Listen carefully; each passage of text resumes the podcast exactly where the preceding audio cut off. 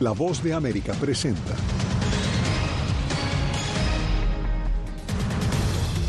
Estados Unidos logra inesperado crecimiento en el mercado laboral. 353 mil puestos de trabajo fueron creados en enero. El Senado estadounidense logra acuerdo bipartidista para restringir el asilo y reforzar la seguridad fronteriza. Israel anuncia que moverá su ofensiva militar hacia Rafah, el último refugio que le quedaba a los desplazados palestinos. Y los salvadoreños se disponen a elegir presidente. Les contamos qué esperan los votantes dentro y fuera de El Salvador.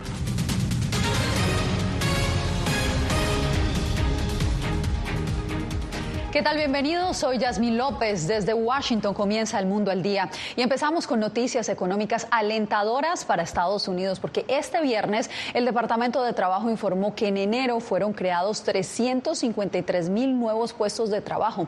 Vamos a la Casa Blanca con nuestro compañero Jorge Agobian, porque Jorge, las estadísticas superaron las expectativas de los expertos en la Reserva Federal. ¿Qué significan estas cifras? Jasmine, según los expertos, es una señal positiva. El crecimiento superó los 333 mil puestos de trabajo creados en diciembre de 2023, pero eso sí, aleja la posibilidad de que haya, quizás en el, en el corto plazo, una disminución de los números de la Reserva Federal, como lo dije, al menos en el corto plazo, según dijeron los propios funcionarios del organismo. 2024 arranca con un sorprendente aumento de contrataciones en Estados Unidos. Los 353 mil nuevos puestos de trabajo sumados en enero parecieran ser una buena señal, sumado a la tasa de desempleo que se mantuvo en el 3,7%, de acuerdo con datos oficiales. Pero las buenas noticias podrían retrasar una disminución de otro elemento clave para la economía, las tasas de interés manejadas por la Reserva Federal. Debido a que la economía le está yendo bastante bien, el comité siempre podría esperar un poco más, si así lo desea, y retrasar cualquier reducción de tasas hasta más adelante en el año. Esta semana el presidente de la Reserva Federal reconoció las mejoras económicas, pero indicó que aunque un posible recorte de las tasas de interés podría estar más cerca, no tiene prisa. Los registros de una inflación más baja durante la segunda mitad de 2023 son bienvenidos, pero necesitaremos ver evidencia continua para generar confianza en que la inflación está bajando de manera sostenible hacia nuestra meta. El reporte de empleo fue celebrado por el presidente Joe Biden, para quien el tema de la economía sigue siendo una piedra en el zapato en lo que respecta a su campaña para la reelección. Nuestra economía ha creado 14,8 millones de puestos de trabajo desde que asumí el cargo. El desempleo ha estado por debajo del 4% durante dos años completos y la inflación ha estado en el nivel prepandémico del 2% durante el último medio año. Una percepción que pareciera no coincidir con el sentimiento de los ciudadanos. Una encuesta realizada este mes por el Centro para la Investigación de Asuntos Públicos mostró que aunque el 35% de los estadounidenses considera su economía en buen estado, el índice de aprobación de Biden en el manejo de esta es similar, del 35%. Y es que precisamente la economía podría convertirse en un factor decisivo en la campaña presidencial, un tema en el que está muy enfocado el aparente candidato favorito del Partido Republicano, según los sondeos, Donald Trump. Jorge, gracias y mucha atención porque tenemos información de que hace escasos minutos Estados Unidos lanzó una oleada de bombardeos contra militantes en Irak y Siria. Esto como retaliación al ataque con drones que hace cinco días dejó tres soldados estadounidenses muertos en Jordania. Esta es una noticia en desarrollo y este ataque llega justo cuando aquí en Estados Unidos, hoy viernes, el presidente Joe Biden rendía honores póstumos a estos tres soldados de la Reserva del Ejército que fallecieron el domingo pasado en Jordania, como lo acabamos de decir, y que ha sido atribuido a una milicia respaldada por Irán. Entre tanto, Israel anunció que traslada su ofensiva militar contra Hamas hacia Rafah, la ciudad que se ha convertido en el último refugio que les queda a los miles de desplazados que permanecen en el enclave. De hecho, las Naciones Unidas alertaron que Rafah se está convirtiendo en una olla a presión de desesperación. Desde Tel Aviv, nuestra compañera Pilar Cebrián nos informa. El ejército israelí ha anunciado que están terminando su operación en la ciudad de Han Yunes, por lo que el ministro de Defensa ha comunicado que pronto comenzarán los combates en Rafah. Este es el último reducto donde se hacinan cientos de miles de palestinos desplazados desde hace semanas. Este ha sido el último refugio de la población. Luego de la ofensiva militar de Israel en Han Yunes, que forzó a miles de palestinos a huir masivamente hacia Rafah, ahora apunta hacia esa ciudad, un enclave en el que se refugian más de la mitad de los 2,3 millones de habitantes de Gaza. La brigada Han Yunes de la organización Hamas está disuelta. Completaremos la misión allí y continuaremos hacia Rafah. Fueron las palabras del ministro de Defensa de Israel. Justamente Rafah había sido previamente designada por Israel como una zona segura para los palestinos civiles, la mayoría de ellos desplazados. Las cifras aumentan cada día. Hoy, como pueden ver, los desplazados de toda la franja llegaron en grandes cantidades. Y seguirán llegando. Los bombardeos en Yunes no cesan. Hoy se reportaron más explosiones y caminatas de desplazados que, según Naciones Unidas, se mueven hacia Rafah, lugar donde también se dirigirá la nueva ofensiva militar de Israel contra Hamas. Rafah es una olla a presión de desesperación y tememos por lo que vendrá después. No están claras las opciones que le quedan a los desplazados cuando inicien las operaciones militares anunciadas por Israel en Rafah. La ciudad fronteriza con Egipto es considerada como el último refugio que le quedaba a los civiles de Gaza. Entre tanto, Hamas ha dicho estar estudiando la propuesta para un alto el fuego y también para la liberación de rehenes israelíes. Pero Osama Hamdam, un oficial de la milicia, ha dicho que esperan que salgan de las cárceles miembros de todas las brigadas, no solamente de Hamas, y también que no tolerarán la construcción de una zona de seguridad que Israel está construyendo en la frontera de Gaza de manera extraoficial. Pilar Cebrián, Voz de América, Tel Aviv. Y mientras el conflicto que está a punto de cumplir cuatro meses también está impactando a las familias de los reservistas que combaten en Gaza. Celia Mendoza nos informa desde Jerusalén. Tras el ataque del 7 de octubre, las familias israelíes ahora enfrentan el peso de la guerra. David Cass y su familia son un ejemplo. Porque son reservistas, nuestros hijos fueron entrenados por algunas semanas con el fin de cubrir nuevas posiciones y los asignaron a unidades de las que no habían formado parte previamente porque crearon nuevas unidades. ¿Cómo pueden acostumbrarse tan rápidamente? Al principio pensamos que iban a estar fuera, luego empezamos a entender que estaban dentro. Su hijo mayor, padre de tres niñas, le contestó una videollamada desde Gaza. Detrás de él vi las imágenes de la destrucción, pero vale la pena decir que somos una familia que busca la paz, que procura tener buenas relaciones con los palestinos, pero jamás ha destruido cualquier esperanza al respecto. La mayoría de los israelíes se preparan para una guerra prolongada. Según una encuesta publicada el mes pasado por Israel Democracy Institute, el 68% cree que continuará más de dos meses y el 46% espera que dure más de cuatro meses. A nuestro alrededor hay como una niebla de malos sentimientos. Dentro de esto la gente está operando. Nosotros los humanos somos únicos en el sentido de que podemos tener esta disonancia. Shanar Chetzatsky, residente de Tel Aviv y padre de dos niñas, asegura estar asustado. Siempre estoy pensando si queremos quedarnos o no aquí en Israel, así como suena de difícil. Chanar dice que desea mantenerse optimista sobre la posibilidad de una solución política. Celia Mendoza, Voz de América, Jerusalén.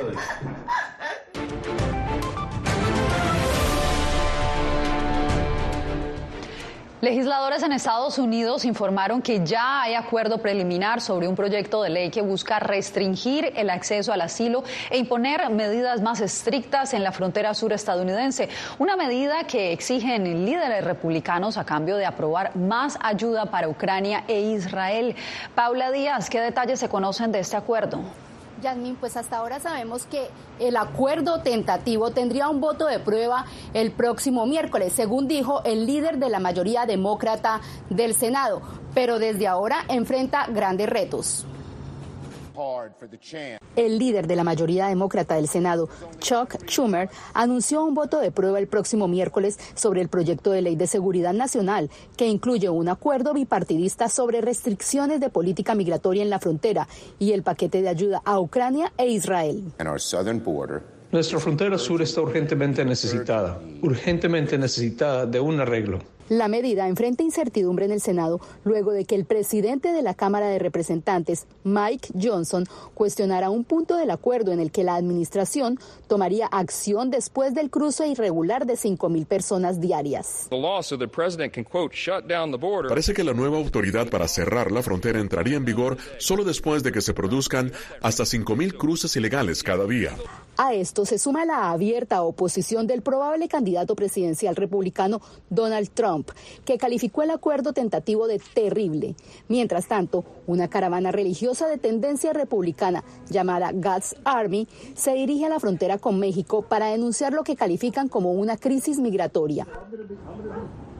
Hasta ahora lo que se sabe del acuerdo es que limitaría las opciones para que las personas fuera de Estados Unidos soliciten asilo, elevaría el estándar para que las personas en la frontera califiquen al beneficio y también terminaría con la política de capturar y liberar porque los migrantes estarían monitoreados durante todo el proceso.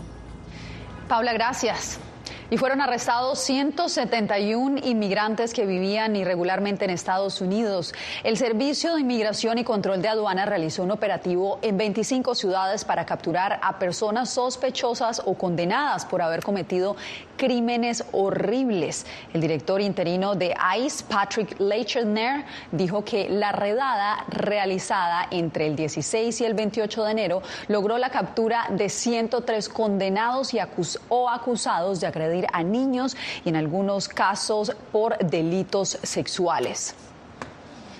Pasamos ahora a Nueva York, donde el Consejo Municipal y el alcalde continúan debatiendo sobre el presupuesto de la ciudad. Por su parte, activistas están pidiendo que también se incluyan los gastos de atención a los migrantes, como nos informa Ángela González. Migrantes siguen llegando a la ciudad de Nueva York y en la última semana arribaron más de mil. Activistas piden que el presupuesto de la ciudad para 2025 incluya provisiones para atender las necesidades de los que siguen llegando con viviendas permanentes a través de cupones City Phelps. Estos vouchers, um, porque va a ahorrar la ciudad más de 3 millones de dólares al año y en comparación de más de los 383 dólares que la ciudad está gastando para mantener estas viviendas de emergencias. En reiteradas ocasiones, el alcalde ha dicho que se ha visto obligado a realizar recortes y sin apoyo federal, la ayuda para los migrantes se verá reducida. Tenemos verdaderas restricciones presupuestarias y dijimos que no íbamos a usar un hacha y que haríamos reducciones uniformes, de manera que nos preguntamos cómo podemos hacer para no impactar las mayores necesidades. Pero es un enorme reto el que estamos experimentando en este momento. El llamado a apoyar a los migrantes surge en medio de un debate por un aumento en la violencia en los albergues y el ataque de un pequeño grupo de estos a dos policías de la ciudad y el reporte de que se habrían fugado a otro estado con pasajes pagados por una organización caritativa. Milton Pérez fue un desamparado y pide que no se les dé la espalda. En albergue yo tuve más de cinco años. Este, ya van casi dos años que, encontré un apartamento con la ayuda como la gente que está aquí. Como la misma gente que estamos apoyando a los inmigrantes, son la misma gente que me ayudaron a mí. La policía anunció más vigilancia en los albergues y cero tolerancia ante los crímenes. Ángela González, Voz de América, Nueva York. Nosotros regresamos en instantes. El Salvador se prepara para elegir presidente y otras autoridades locales. Conversamos con miembros de la diáspora en California. Soy Verónica Villafañe, corresponsal para La Voz de América en Los Ángeles. La Voz de América me ha dado el espacio para contar las historias de personas excepcionales y continuar informando sobre las noticias más importantes y relevantes para nuestra audiencia, presentando los hechos de forma imparcial y con fuentes confiables, principios fundamentales del periodismo. Por eso valoro trabajar con La Voz de América, donde la prensa libre importa. Actualidad. Que la inteligencia artificial va a estar presente en nuestro día a día. Intentan sacarse de encima a trabajadores. Análisis. El cambio climático está teniendo muchísimos impactos. Que afecta siempre a los más vulnerables. La región necesita ayuda. Debate. Proteger a las escuelas con armamentos. Es una total eh, ridícula, es algo inverosímil. Con la información más allá de los titulares. Todas las semanas por La Voz de América. Desde Washington, le saluda Gonzalo Abarca.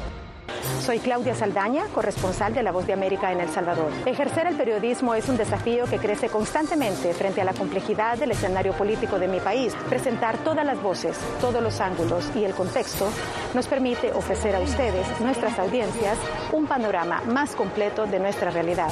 La imparcialidad está en el ADN de la BOA y me siento orgullosa de ser parte de este gran equipo de profesionales que demostramos cada día por qué la prensa libre importa poder ser la voz de la denuncia de tantas personas que sienten fuertemente vulnerados sus derechos. Una de las, de las patas que sostiene la democracia debe ser la libertad de prensa. Periodismo, la prensa libre importa, una coproducción de La Voz de América con nuestras afiliadas en la región. ¿Cómo garantizar que las voces lleguen a quien tienen que llegar? Impunidad, indolencia de la justicia son nuestros principales enemigos. Disponible en vozdeamerica.com.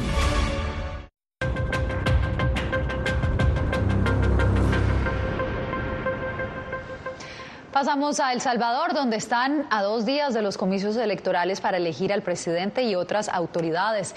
Claudia Saldaña nos acompaña desde San Salvador. Claudia, cuéntanos cómo va la campaña.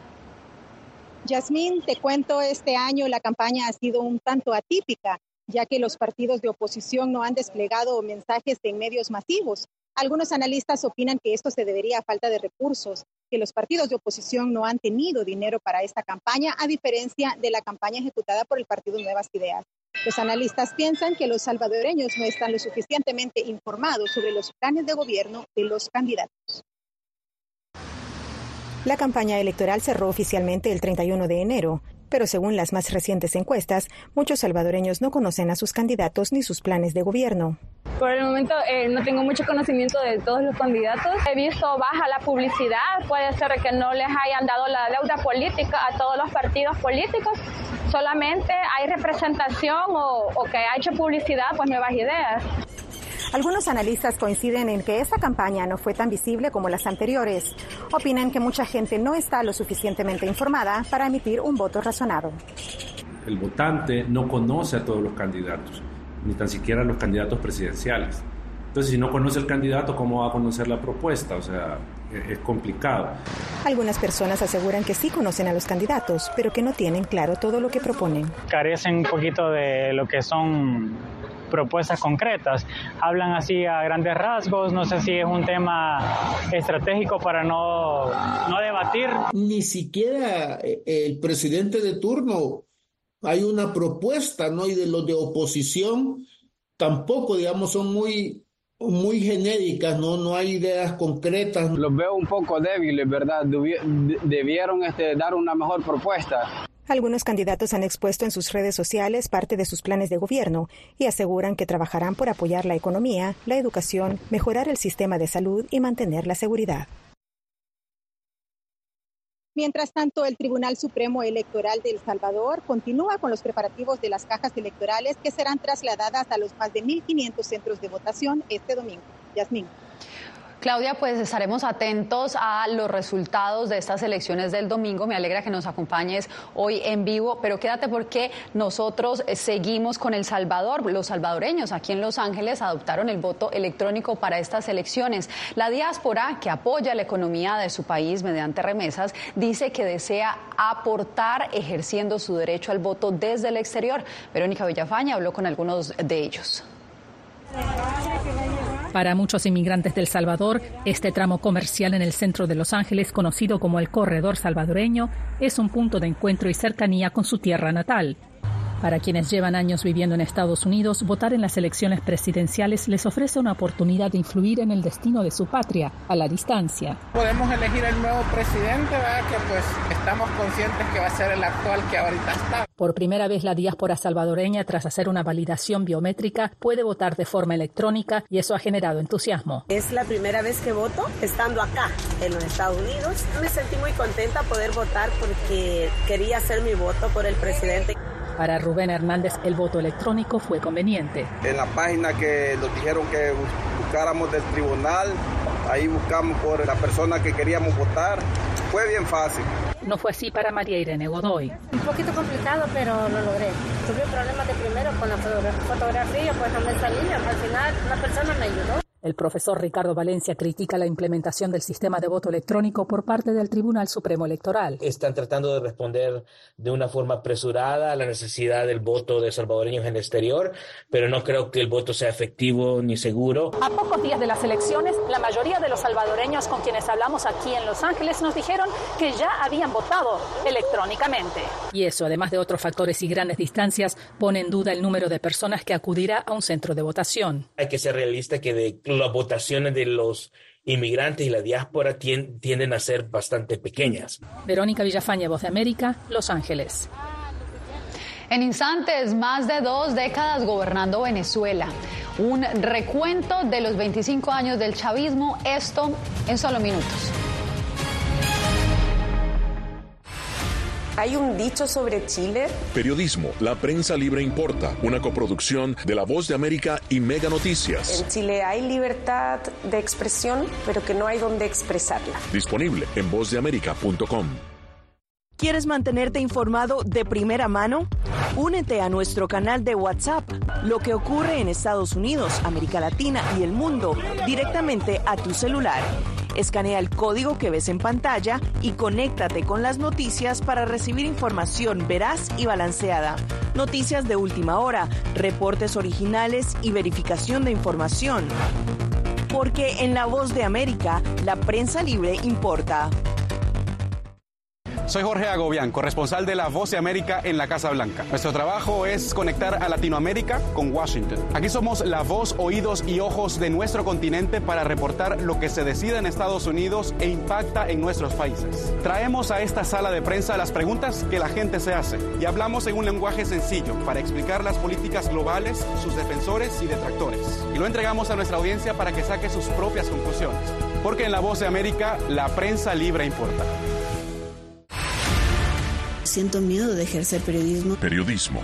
La prensa libre importa. Una coproducción de La Voz de América y Teleamazonas. Siento miedo de decir que soy periodista. Disponible en vozdeamerica.com. ¿Cómo decidió este grupo de hombres no acabar con la civilización? Presentamos de Yalta a Malta, una serie documental que analiza las relaciones y amistades entre los líderes de la Guerra Fría cómo interactuaron, cuándo se conocieron y llegaron a discutir el destino del mundo. Es un lado de la historia que usted necesita ver. De Yalta a Malta. Vean los cinco episodios ahora mismo en VOA Plus.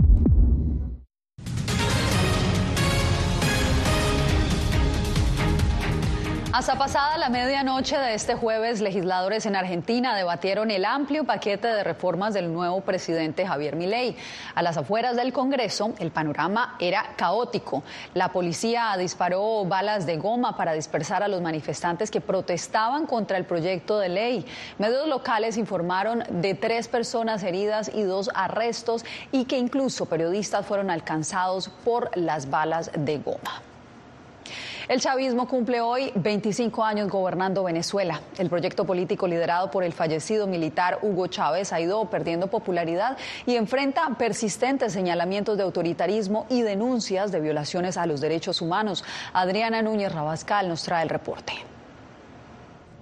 Juro delante de mi pueblo que sobre esta moribunda constitución. El 2 de febrero de 1999, el teniente coronel Hugo Chávez asumía las riendas del Estado ante el antiguo Congreso de Venezuela, anunciando un sacudón a la política tradicional. Cuando tú juras ante una constitución que te permitió acceder al poder, este, diciendo que es moribunda, no estás haciendo un juramento para defenderla.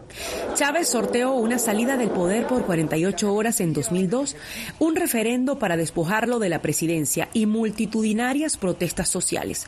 Después de su muerte en 2013, el proyecto quedó en manos de su hombre de confianza, Nicolás Maduro, tras ganar unas elecciones cuestionadas por su entonces rival, Enrique Capriles.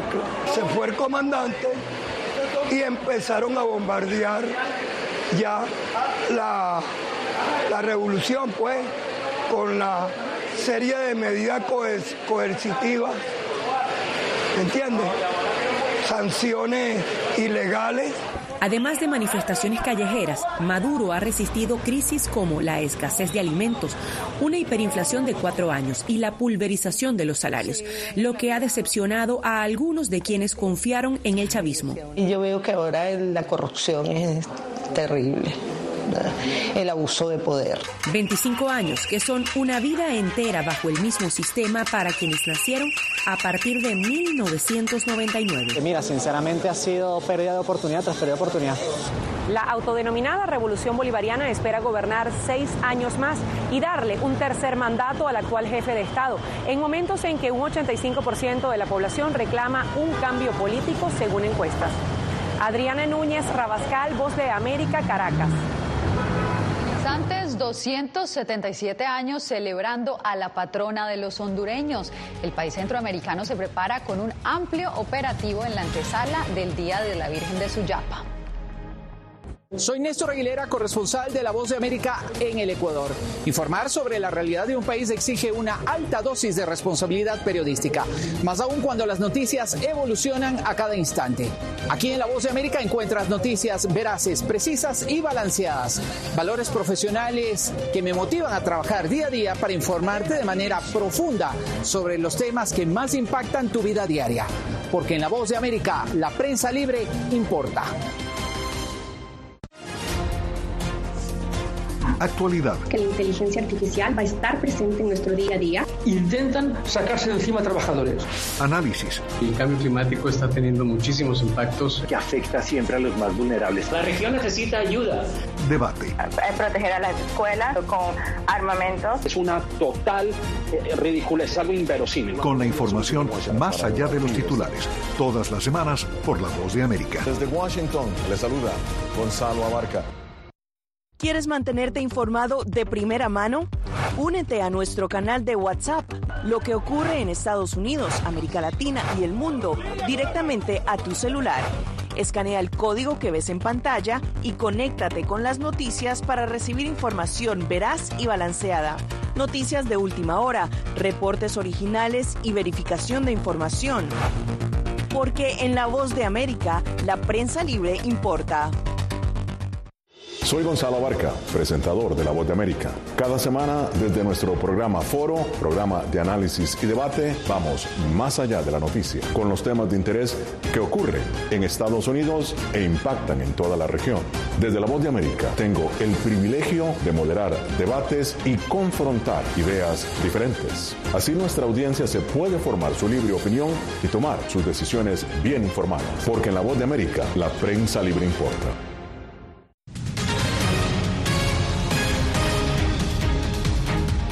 Los hondureños católicos vivirán una vez más su pasión y devoción en honor a la Virgen de Suyapa. Como cada 3 de febrero, Oscar Ortiz nos reporta desde Tegucigalpa.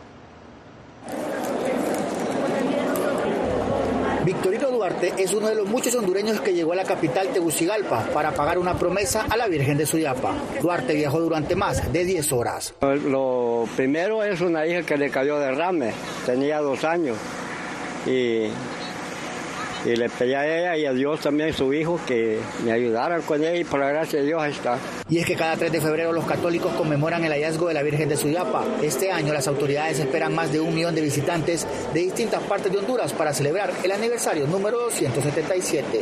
Agripina Sánchez es otra hondureña que agradece por la vida de sus hijos. Y ellos se fueron sufriendo y yo le pedí a ella que intercediera por ellos, por ellos y que allí donde ellos iban, que ella siempre hubiera cubriéndolos con el manto sagrado. Operativos de control y seguridad se establecieron como parte de las medidas de atención a los visitantes. Sí, también estamos realizando eh, inspecciones con esa finalidad, ¿verdad? De garantizar la seguridad.